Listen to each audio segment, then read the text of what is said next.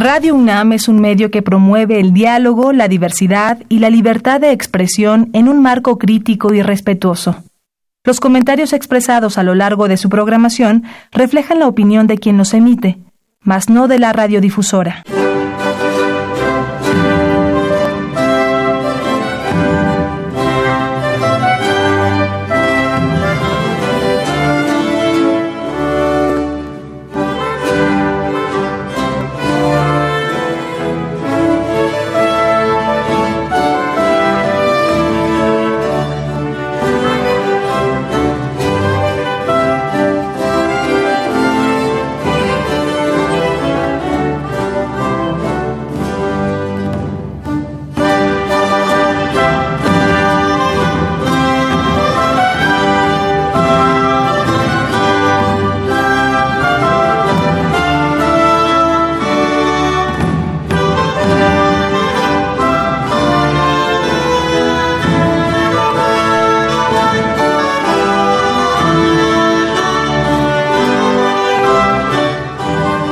La invasión de tropas norteamericanas a la ciudad y puerto de Veracruz, mis valedores.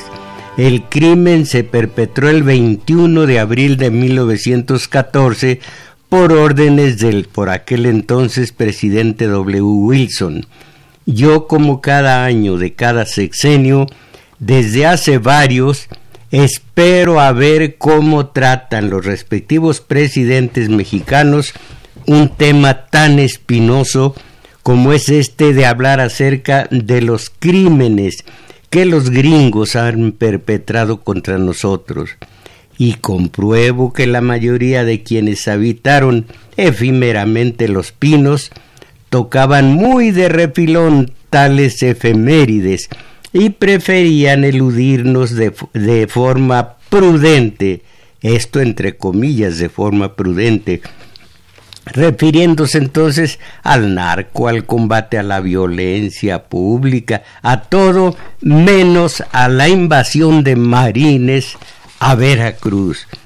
Por ejemplo, el último residente de Los Pinos, sí, Peña, dijo eh, en, su, eh, en su visita a Veracruz para conmemorar, para recordar la invasión de Estados Unidos a México y concretamente a Veracruz. Como gobierno de la República, como gobierno federal, está en su, está en su interés sumar esfuerzos en todas las asignaturas y hoy creo que uno de los que claramente he señalado es nuestro combate a la impunidad. Bueno, eso fue lo que dijo el, el 21 de abril del año del su último año de gobierno.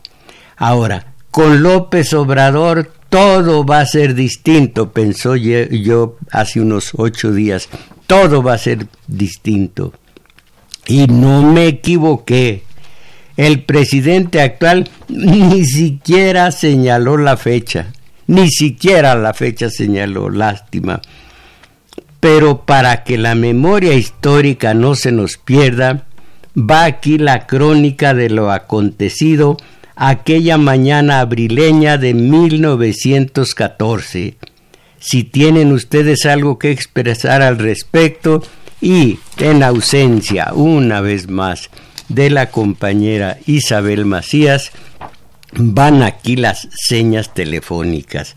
Aquí para la zona metropolitana 55 36 89 89 hilada sin costo para el resto de la República y más allá eh, por medio de la internet.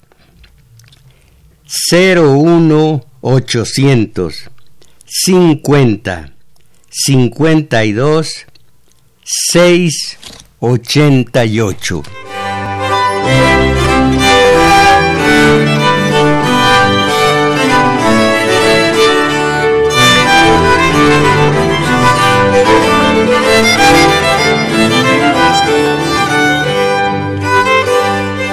Aquí la expresión dolorida del historiador que consigna los episodios de traiciones, indignidades y derrotas que oscurecen la historia del país. Aquí las expresiones de ese historiador. Leo palabra a palabra. Con el pretexto de que las fuerzas revolucionarias amenazaban la ciudad de Tampico y alegando la necesidad de proteger la persona y los bienes de los residentes norteamericanos en ese puerto, una flota de guerra de los Estados Unidos había anclado frente al mismo. En la mañana del jueves 9 de abril de 1914, los estibadores y personal del puerto advirtieron perdón, que del acorazado Dolfán, dos cañones y 115 hombres de dotación, se separaba una lancha tripulada por siete soldados y un oficial, uniformados y armados, y se acercaban al muelle donde sus ocupantes desembarcaron internándose en la ciudad.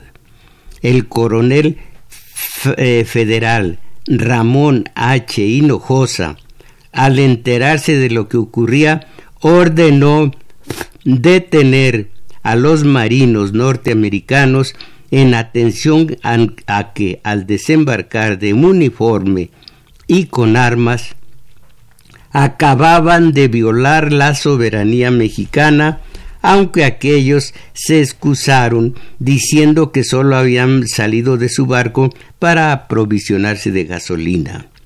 El jefe de la guarnición de la plaza, general Ignacio Morelos Zaragoza, sabedor de las malas relaciones entre los gobiernos de Wilson y Victoriano Huerta, temeroso de enojosas consecuencias, temeroso de enojosas consecuencias. Bien dice el historiador que estamos hablando de episodios de traiciones, indignidades y derrotas que oscurecen la historia de este país. Al darse cuenta de que las relaciones entre Wilson y Victoriano Huerta no eran de lo mejor y temeroso de enojosas consecuencias, dispuso la inmediata libertad de los detenidos, los que fueron devueltos a, sus a su acorazado con una nota de disculpa dirigida al almirante H. T. Mayo, a la vez que se disponía al arresto del coronel Hinojosa en el cuartel de artillería, lo que es la cobardía, caramba. Pero el almirante Mayo se negó a aceptar las disculpas presentadas valiéndose y viéndose las Cancillerías de México y Estados Unidos envueltas en una serie de reclamaciones y respuestas diplomáticas, tratando cada una de ellas de hacer valer sus derechos. Imagínense exactamente eh, la fábula del león y el cordero. Te voy a tragar, dijo el león, bueno, el lobo más bien, el lobo te voy a tragar porque estás ensuciando el agua que bebo, mientras bebes tú también. Y dice el cordero, ¿y cómo te le ensucio si tú estás arriba en la corriente y yo estoy acá abajo? Pues yo no sé, pero creo que un antecesor mío fue agredido por un antecesor tuyo. ¿Y yo qué tengo que ver con eso? dijo el corderito. Bueno, lo que pasa es que tengo hambre. Así de sencillo. Y esto mismo ocurrió. Eh, a la vez que se disponía el arresto, no, perdón, más adelante, eh, tratando de hacer valer cada uno de los dos militares y los diplomáticos sus derechos. Pero es obvio, muy obvio, que ellos entraron a México y entraron uniformados y entraron con armas. ¿Qué más delito y sin embargo ellos son el lobo y nosotros el corderito. Sigo leyendo. El caso habría pasado sin que se llegara a una crisis si el presidente Wilson no hubiera estado buscando un pretexto en ese preciso momento para acometer operaciones, dice para acometer operaciones militares en gran escala.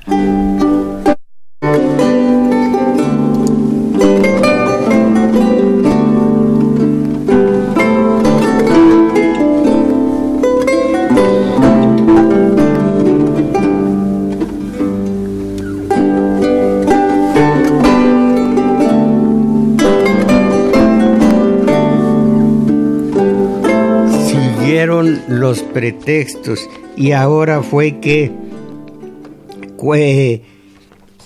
eh, los norteamericanos siguieron presionando.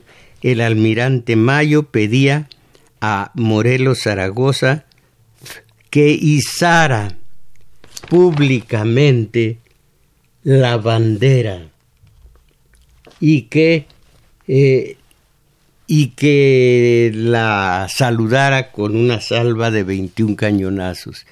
El gobierno de Victoriano Huerta dijo igual, nada más que le, eh, hicen ustedes también nuestra bandera y salúdenla con una salva respectiva. Eso ya no quiso hacerlo el, la autoridad norteamericana. Entonces, allí siguieron las, eh, eh, las dificultades. Y entonces en la escuela naval que se hallaba en una explanada frente al mar, la vida de los alumnos transcurría eh, con su acostumbrada rutina, pero de pronto, sin más, vieron bajar a los norteamericanos de distintas naves armados y dispuestos para el combate.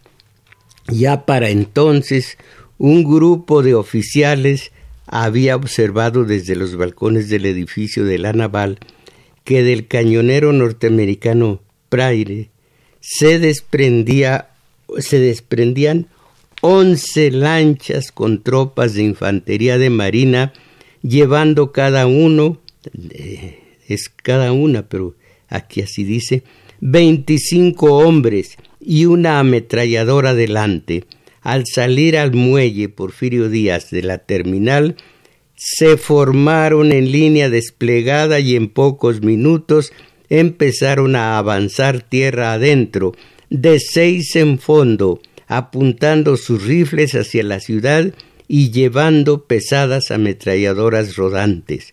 De pronto, a la vuelta de una esquina, les salió al paso, oigan esto, y después van a oír la indignidad de algunos militares, pero por lo pronto, por lo pronto, de pronto, a la vuelta de una esquina le salió al paso un hombre armado que disparó contra ellos haciendo caer a varios antes de que le dieran muerte. Era, y de esto eh, no sabemos, ni conocemos su nombre, por eso somos un país subdesarrollado, caramba. Su nombre era el gendarme Aurelio Montfort, el primer veracruzano en hacer fuego contra los intrusos y también el primer el primero en morir. Entonces, eh, de la desorganización, eh, se pusieron eh, eh, intercambiaron balazos, murieron más norteamericanos que huyeron, pero llevándose sus, sus muertos y heridos, pero de pronto de repente oímos un estruendo ensordecedor a espaldas de nosotros. El transporte americano Preire que se encontraba anclado frente al dique y que había estado desembarcando las tropas juntamente con el Montana, que estaba fuera de la bahía, había disparado su primer proyectil de cañón de 37 milímetros.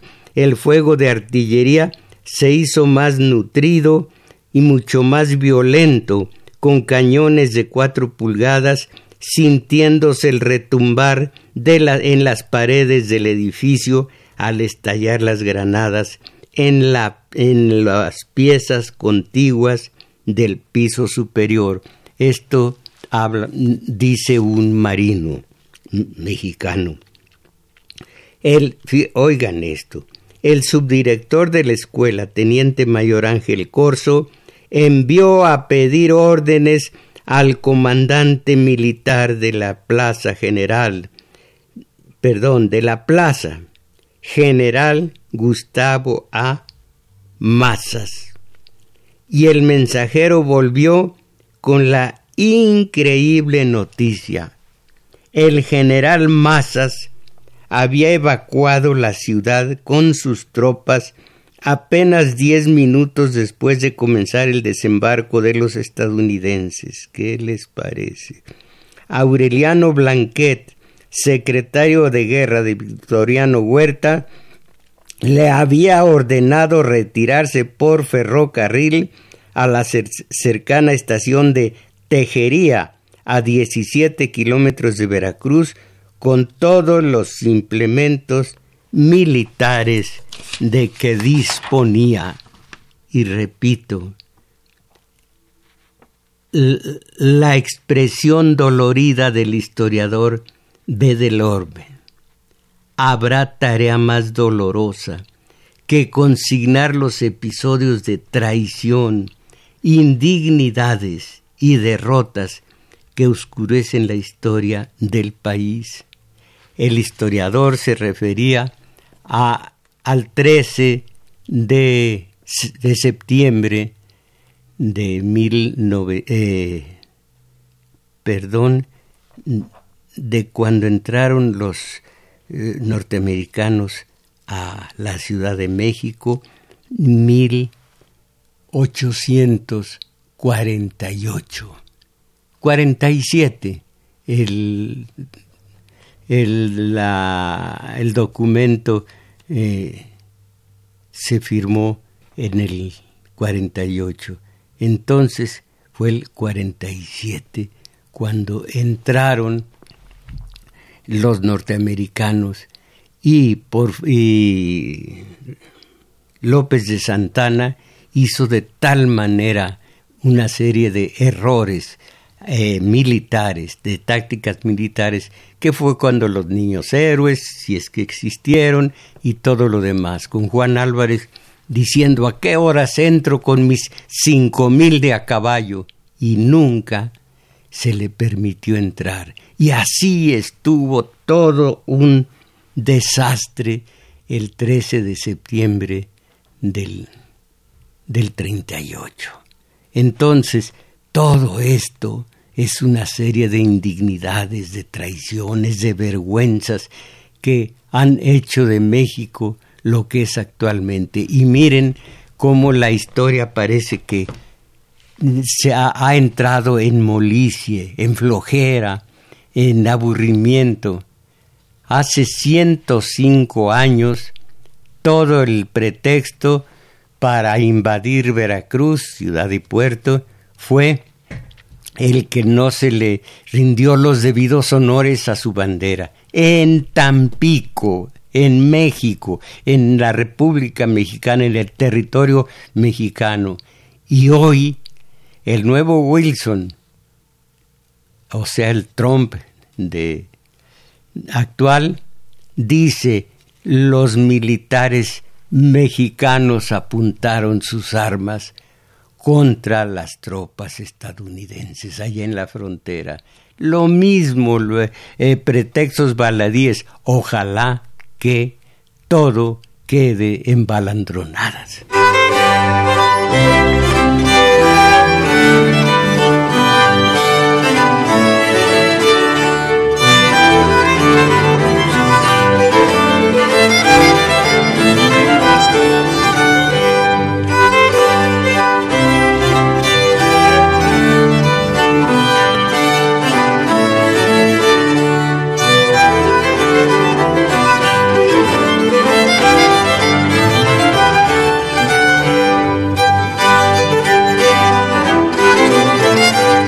A las armas ciudadanos, cantando la Adelita en vez de la marsellesa, pero con igual espíritu libertario, el pueblo jarocho, así se llama a los habitantes de Veracruz, dice aquí, se lanzó a las calles y se produjeron escenas de tremendo patetismo.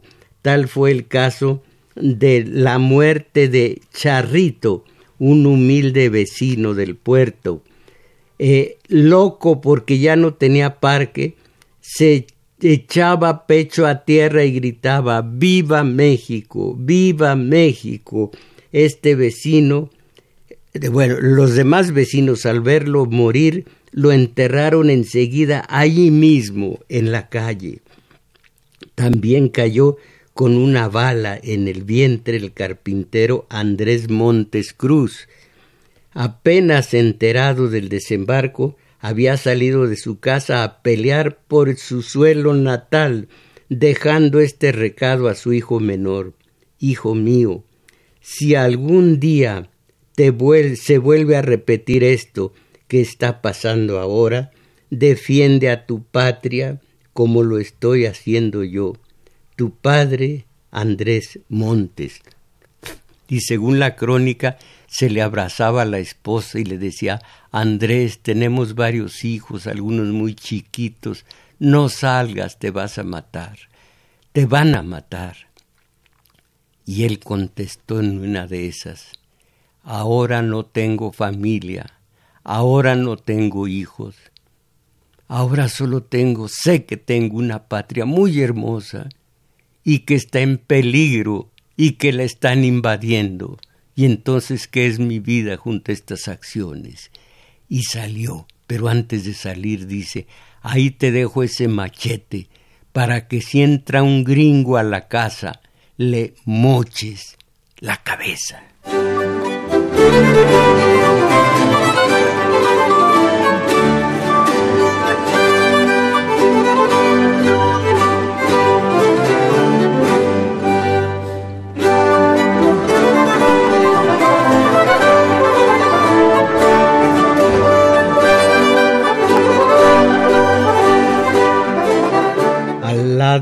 De los honrados vecinos de Veracruz, pelearon también muy bravamente los rayados, los presos de la prisión militar de San Juan de Ulúa, dejados en libertad por sus guardianes para que defendieran su tierra. Estos hombres, fuera de la ley desde hacía muchos años, en cuanto se vieron con un fusil en la mano, se lanzaron contra los marineros estadounidenses como fieras, matando y muriendo sin pedir ni dar cuartel. La mayoría de ellos peleó hombro con hombro con los pescadores, los artesanos, los albañiles, los comerciantes, los estibadores, que junto con los cadetes de la escuela naval fueron los verdaderos defensores del puerto. Muchos españoles, comerciantes en su mayoría, todavía fresca en ellos la herida de la guerra de España y de los Estados Unidos de 1898, también se lanzaron a la calle, luchando y muriendo como si hubieran nacido mexicanos, mis valedores, vale o no vale la pena conservar la memoria histórica. Tanta fruslería, tanta tontería, tanta liviandad, tanta...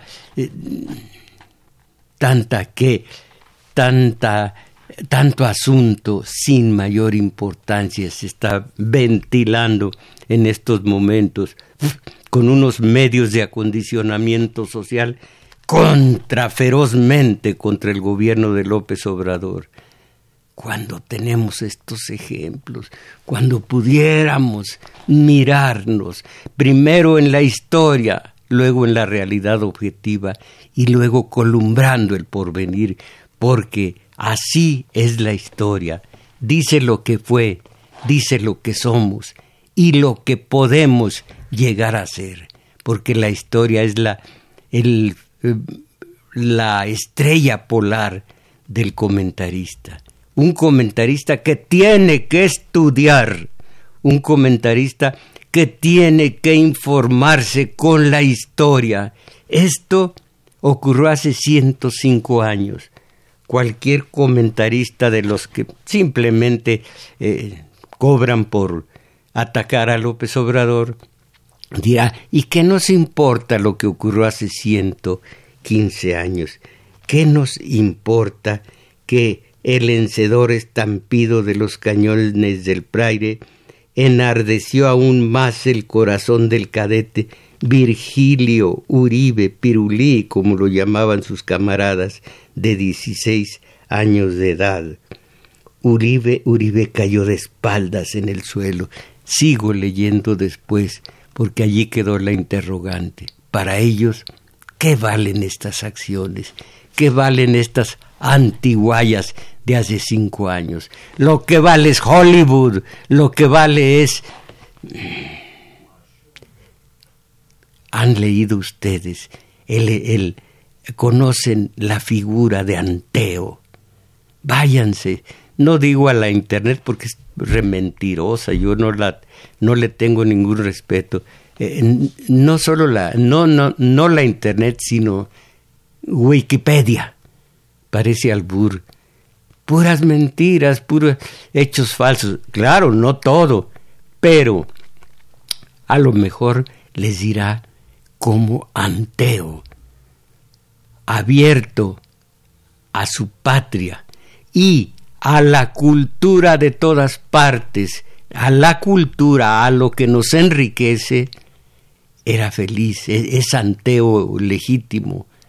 Pero cuando el Heracles, Ulises, Heracles, Hércules, Fortachón, lo levanta de su tierra, de sus tradiciones, de su forma de hablar, de su, de su dieta, de su forma de vestir, de sí mismo, queda débil, debilitado totalmente.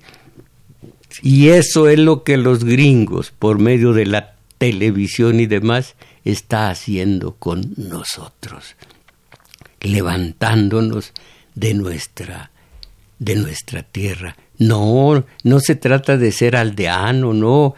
Los mejores novelistas del siglo pasado, del siglo XX, son norteamericanos, comenzando con William Faulkner y siguiendo con dos pasos, eh, eh, eh, Caldwell y tantos más, Hemingway más bien como cuentista que como novelista, todos ellos espléndidos, y la pintura de Pollock y poemas en inglés, porque traducciones ya no, no valen. Todo, la música, todo lo que nos viene de fuera. Imagínense ustedes lo que nos enriquece leer a Dostoyevsky, ruso, no soviético, ruso, ruso, a Chekhov, a todo lo... Eh, caramba, ¿para qué hablar de Alemania con Beethoven? con Bach, con Mozart, cada uno en su momento, digo, en su tierra, unos en Bonn, otros en Viena, en fin, abierto México a todo lo que nos enriquece, pero lo hollywoodense y que, y que la, el, el, ¿cómo se llama eso, hombre? El, el Oscar y que el Teletón, todo lo que nos empobrece es lo que nos debilita como Anteo levantarnos de, su, de nuestra tierra, donde celebramos, donde conmemoramos más bien el 2 de noviembre, Día de nuestros muertos, para eh, quedarnos con el Halloween, que es fashion y que es red carpet. Dios, cómo nos sacrifican, pero nosotros que somos tan débiles. Bueno, voy ahora con el, el cadete Virgilio Uribe. Eh, y después, bueno, después ya verán.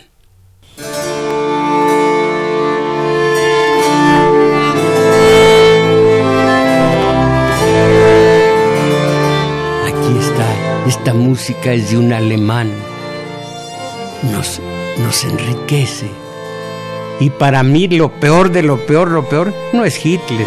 Para mí los peores son estos gringos y, sus aliados eh, Churchill y demás. Así que no únicamente hubo en la Segunda Guerra Mundial un, un villano, todos ellos, nada más que pues comenzando con el antiguo elecciones y siguiendo con todas las noticias amañadas, todos estamos diciendo la Segunda Guerra Mundial tuvo solo un villano, Hitler, y después hubo otro villano, Stalin. Y los gringos, no, eh, eh, fue un acto de misericordia el de ese mediocre, ¿cómo se llama?, que mandó arrojar la bomba atómica sobre Hiroshima y Nagasaki. No, eso fue para ahorrar vidas. Matando a unos cientos de vidas, eh, se terminaba la masacre. A ver, grítenme piedras del campo, ¿cómo se llama el genocida? No, no López Obrador, ya estamos, bueno, eh, un, un, incoloro, sí, el que eh, mandó a arrojar la bomba sobre Hiroshima. ¿Quién? Bueno, ahí va a quedar mejor.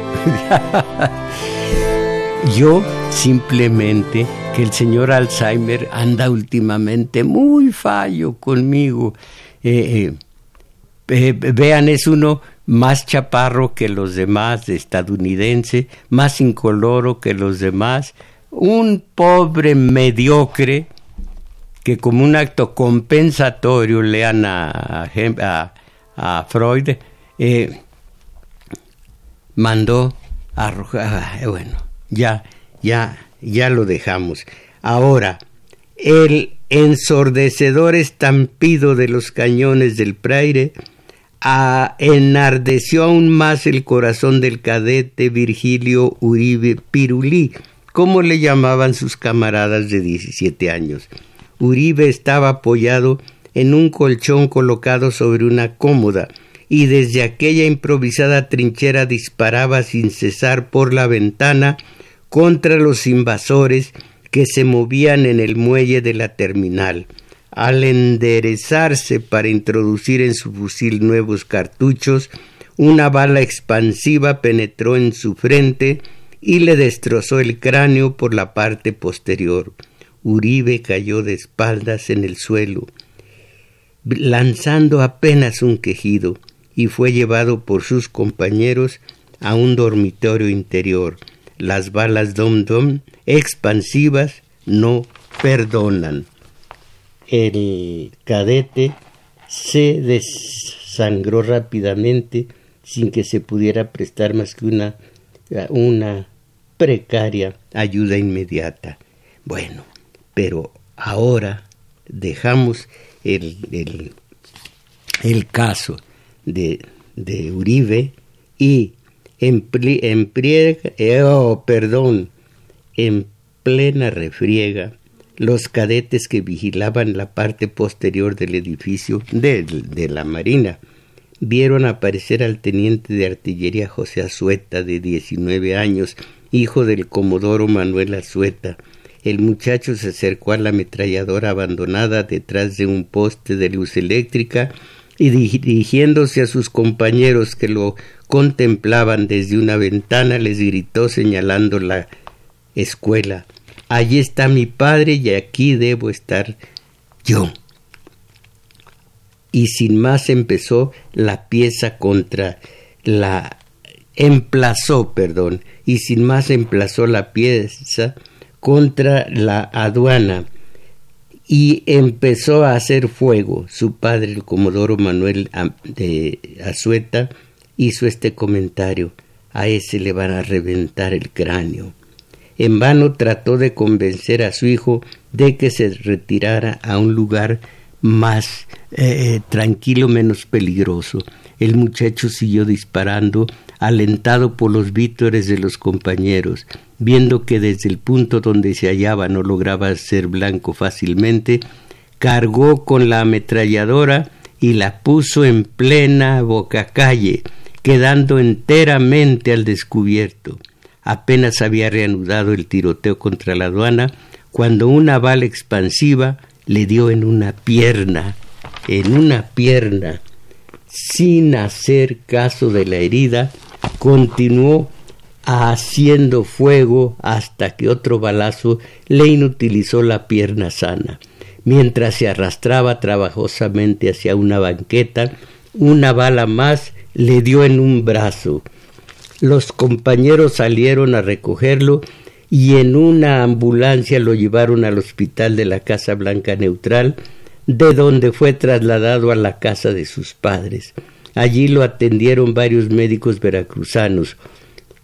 Cuando el contraalmirante Fletcher se enteró del caso, envió a unos cirujanos de la flota para que atendieran a Azueta. Pero el joven héroe, al ver a los medios, eh, perdón, al ver a los médicos de sus enemigos, se cubrió el rostro con una sábana, exclamando De los invasores no quiero ni la vida. Que se larguen esos perros. No quiero verlos.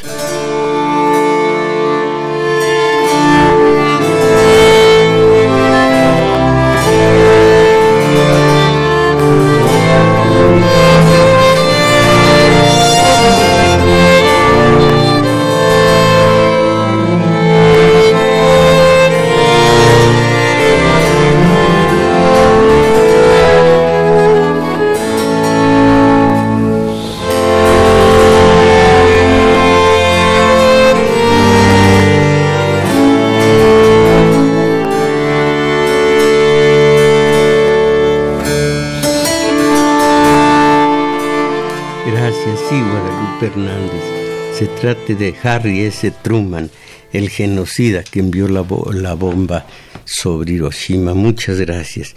Pero volvemos a Pirulí, como le decían cariñosamente a Virgilio Uribe. Quedamos en que Uribe estaba apoyado en un colchón colocado sobre una cómoda y desde aquella improvisada trinchera disparaba sin cesar por la ventana contra los invasores que se movían en el muelle de la terminal. Al enderezarse para introducir en su fusil nuevos cartuchos, una bala expansiva penetró en su frente y le destrozó el cráneo por la parte posterior. Uribe cayó de espaldas en el suelo, lanzando apenas un quejido, y fue llevado por sus compañeros a un dormitorio interior. Las balas dom, -dom expansivas no perdonan. El qué terrible qué cómo se puede manejar esto que pesa kilos. El cadete se desangró rápidamente sin que se le pudiera prestar más que una precaria ayuda inmediata.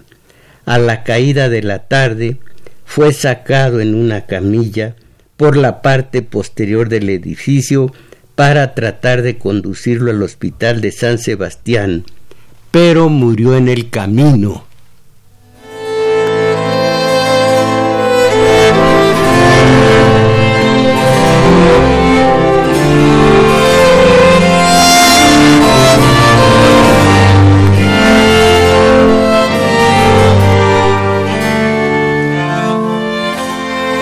Cuando el 24 de abril el comodoro Manuel Azueta llegó a la Ciudad de México con los cadetes que habían defendido el puerto en la estación de Buenavista, se le acercó un anciano que le preguntó ¿Qué recuerdo me trae de mi hijo?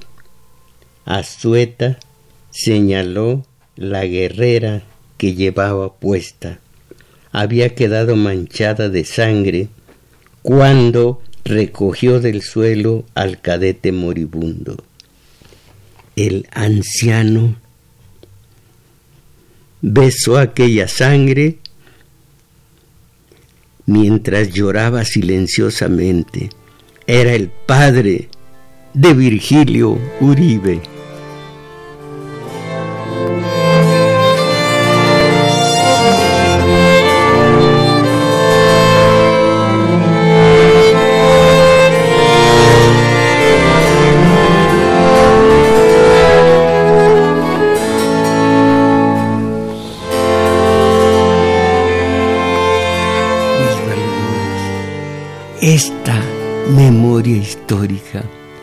La que estamos perdiendo, es la que nos hacen perder a base de diluirla, de desfigurarla o de plano de no hablar de ella. Y nosotros, que no somos precisamente cultos, que no somos aficionados a la lectura, vamos perdiendo esto que es tan grande y, y al mismo tiempo tan abierto en muchas situaciones. dialécticamente, día y noche, luz y, y oscuridad, no luz y fuerza, luz y oscuridad, pero que no se pierda esta memoria, que trata el poder de hacernos perder mientras algunos todavía tengamos veneración por la historia, esta no se va a perder del todo con todo y que tiene uno un margen de acción para divulgar estas maravillas, tiene uno un margen de acción mínimo. Estoy pidiendo y una vez más pido a ustedes, uno o dos técnicos, yo no sé cuántos se necesitan, para, para que me, me acondicionen la computadora, el celular, no sé qué, no sé cuál, para eh, trabajar a media tarde de cada día, de las 5 de la tarde en adelante, acerca de tanto, tanto que tenemos que saber. Y que si ustedes son flojos para leer, yo no lo soy para hablarles de todo lo que he estudiado. Me he privado, bueno, de muchas cosas porque prefiero el estudio y la divulgación sobre todas las cosas. Pero en fin, para esto mismo, para trabajar en esto, ofrezco a todos ustedes nuestro taller de teoría política los sábados de 11 a 13 horas en el Centro Cultural El Juglar, situado en Manuel M. Ponce 233, Colonia Guadalupe Inn. Si, viajan en Metrobús, bajarse en la estación Olivo u Olivos, yo no sé exactamente cómo se llama, caminar hacia Revolución, después de caminar un par de cuadras largas, se toparán con un parquecito y en uno de los flancos está el juglar. Allí mismo, todos los domingos, incluyendo el actual, allí mismo, a la una de la tarde, iniciamos nuestro taller de lectura, mucho, muy distinto al taller de teoría política que es los sábados.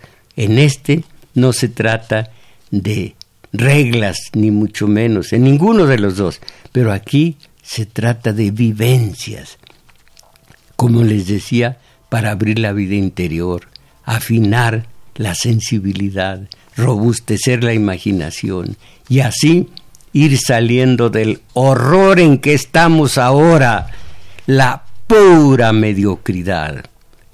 En fin, ahora ustedes dicen, gracias una vez más Guadalupe Mendoza, caramba, tengo allá en mi eh, valija y no está aquí la compañera que me auxilie el nombre completo de la señora de Xochimilco que me envió su dulzura. No, no, no, no, no pensar mal. Me envió un buen litro de miel que le agradezco. Solo sé que se apellida Reina. Reina, no me acuerdo su nombre. Allí está a unos metros de distancia, pero en el en la valija. Señora Reina de Xochimilco, muchas gracias por su miel. Guadalupe Mendoza, que me dijo quién es este mediocre Harry S. Truman. Y eh, tengo pocos mensajes hoy porque solamente nos auxilia o me auxilia, hoy, hoy soy singular, eh, el compañero Daniel Cruz, eh, que está eh, grabando este programa, gracias, y a María de Lourdes Reina de Xochimilco, me acaba de, de proporcionar el nombre precisamente Daniel Cruz. María de Lourdes, reina de Xochimilco, gracias. Me mandó miel. Señora reina, por allá algún constructor de coches que me mande alguno para que pueda yo transportarme todos los sábados en él. No que ahora lo hemipléjico. Dentro de ocho días, para ir al taller de teoría política, un libre. No se imaginan, lo de menos es tomar un libre. No se imaginan ustedes lo que es no tener dónde estudiar, en fin, en fin. Así que eh, un constructor de coches aquí espero que me regale como la señora Reina Miel, ustedes un BMW, no quiero más. Ernesto Ortiz, la guerra contra el narco nos fue impuesta y con, y con es Calderón de Peña y con Es Calderón de Peña convirtieron el territorio nacional en un cementerio.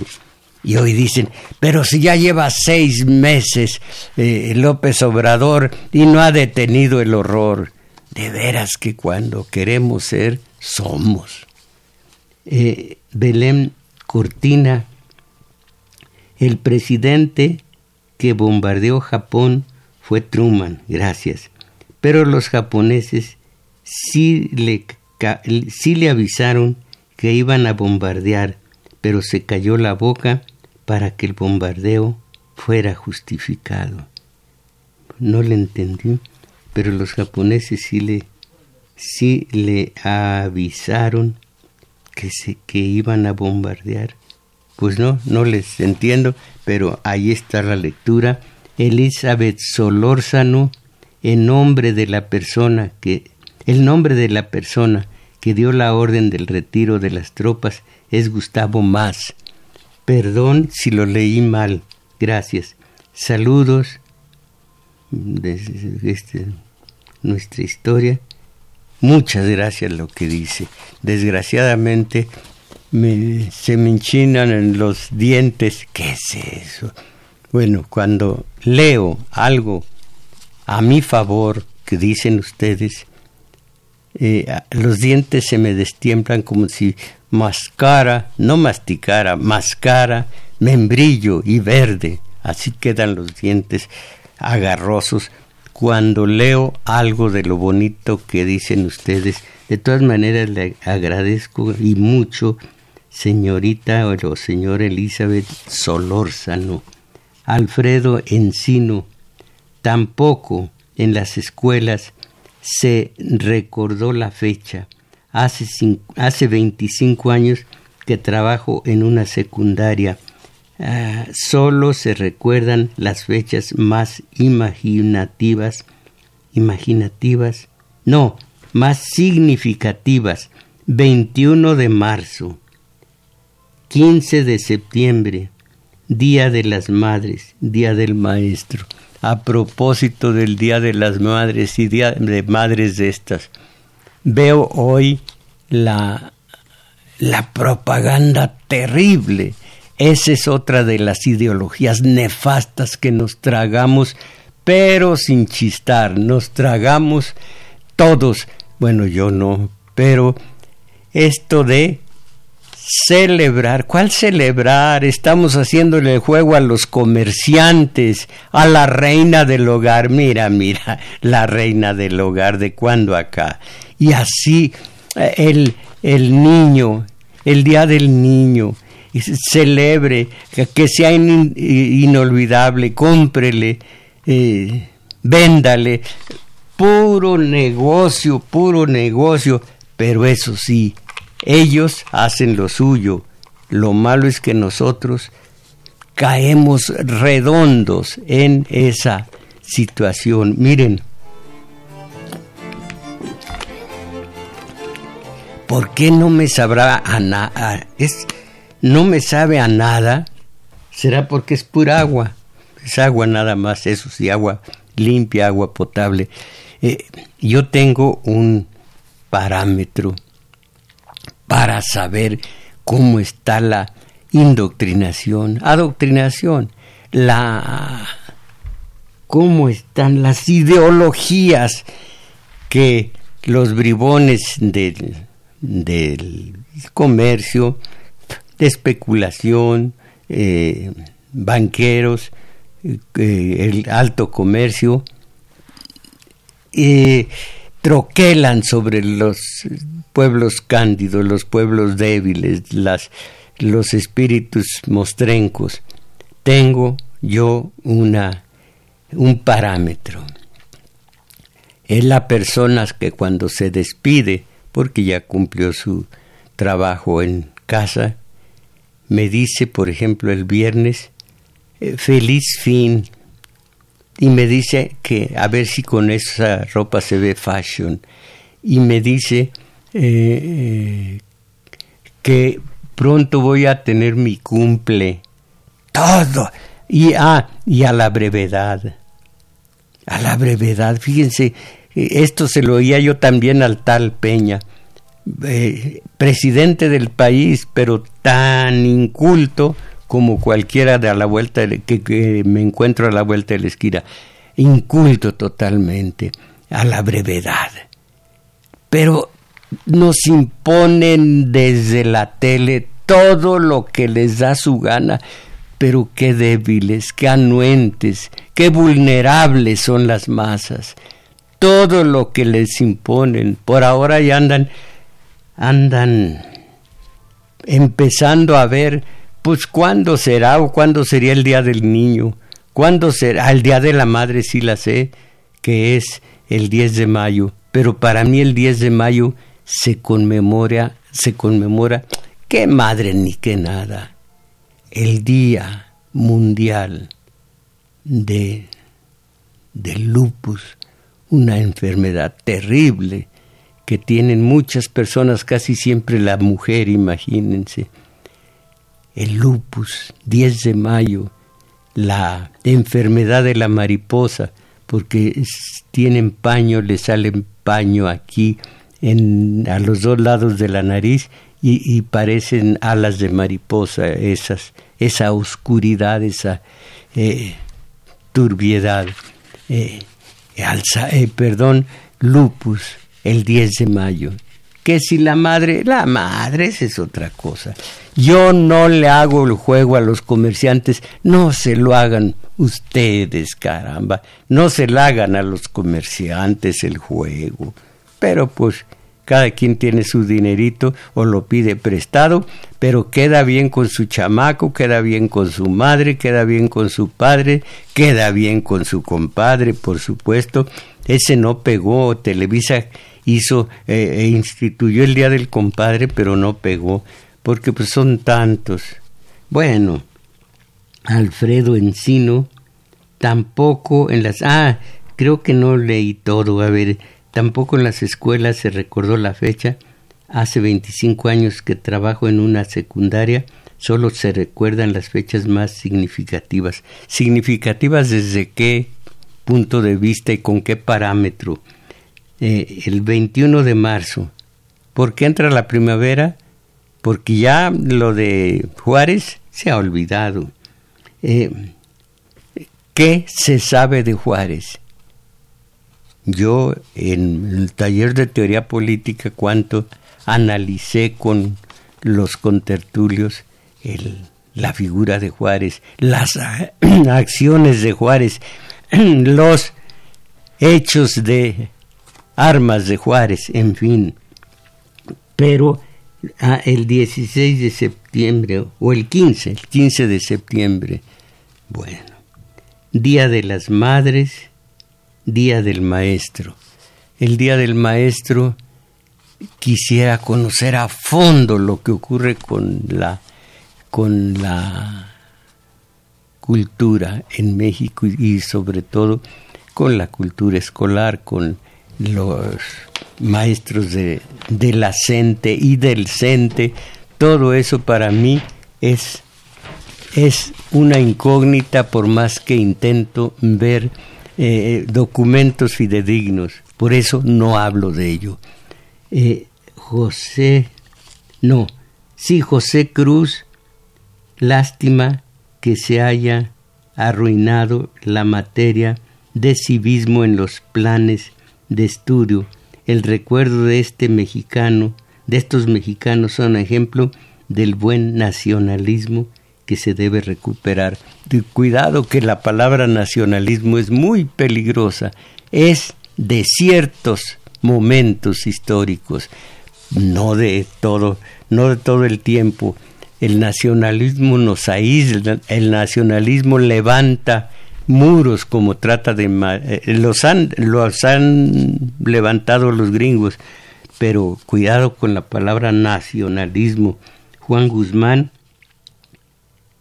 indignidades y traiciones las podemos entender como el resultado de buscar ganancias por el hecho de ocupar una